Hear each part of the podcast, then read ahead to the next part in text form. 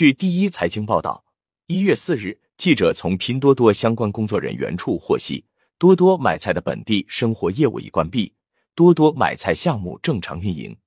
此前有媒体报道称，多多买菜在二零二三年十二月中旬启动了本地生活到店业务的招商工作。多多买菜的本地生活项目原计划于二零二四年二月在全国上线。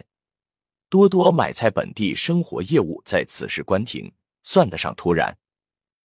拼多多在本地生活后撤了一步，对于这个万亿级市场，似乎有着更谨慎的盘算。但与此同时，抖音、美团等依然在这个赛道打得火热。对从业者来说，本地生活的故事仍然惊险而诱人。刚刚步入二零二四年，拼多多就选择关闭多多买菜本地生活业务，显得有些耐人寻味。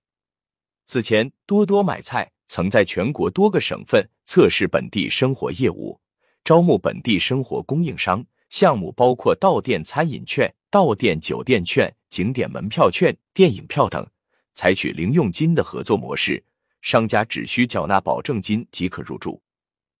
走到招商阶段，拼多多对多多买菜开展本地生活业务的前景考量，或许发生了一些变化。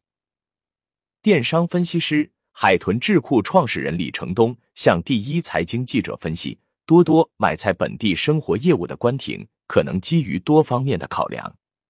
从战略角度来看，多多买菜本地生活所面向的市场规模可能并不乐观。尽管本地生活的市场规模很大，但在多多买菜扎根的县域乡镇下沉市场，本地生活的市场规模可能并不大。同时，下沉市场的本地生活仍处于早期阶段，消费者教育的成本可能很高。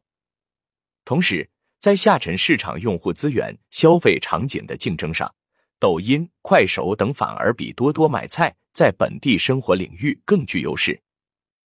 艾媒咨询集团 CEO 兼首席分析师张毅则分析，本地生活的布局有一定的门槛。美团、饿了么等玩家在与商家信息系统的联通、工具连接等方面付出了大量早期成本，同时要让消费者适应多多买菜作为本地生活的新平台，也有着较高的新进入成本。对大部分商家来说，多多买菜在本地生活方面的优势并不明显，很难使商家在经营压力下与多多买菜一起承担业务推广、起量的时间、人力成本风险。这可能是拼多多终止多多买菜本地生活招商并放弃这块业务的原因。不过，这并不意味着拼多多完全放弃了在本地生活领域的占位。二零二三年年初。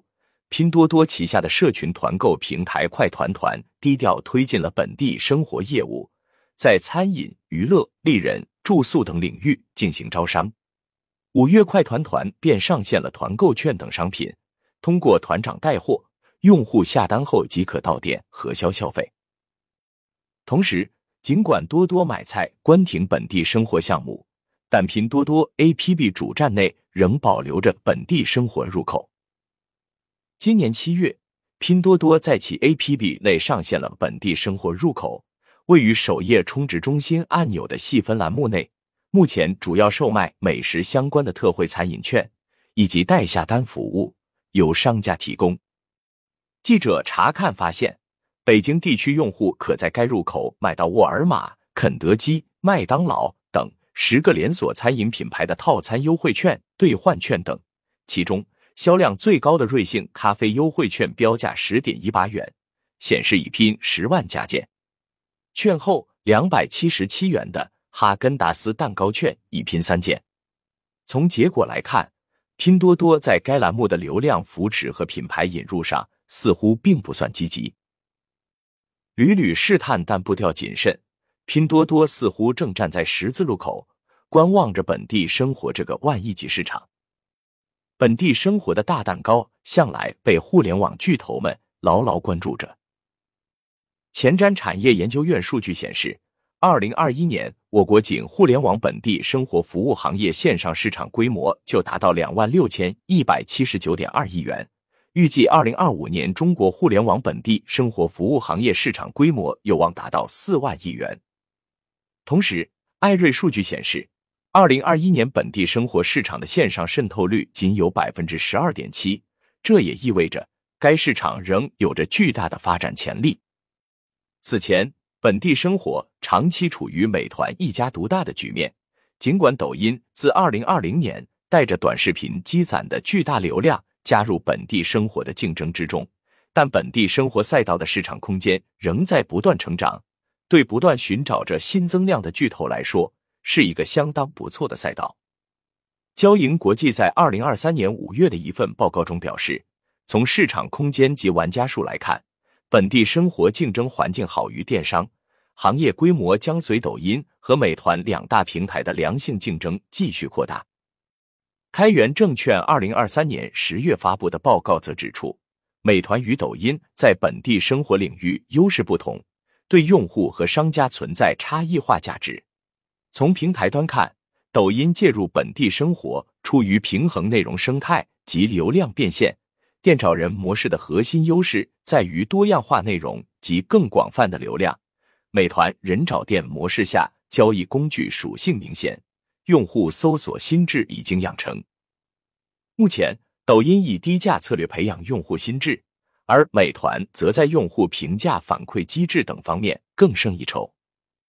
我对本地生活赛道的前景是乐观的，这毕竟是刚需消费行业，也在从一家独大走向多元。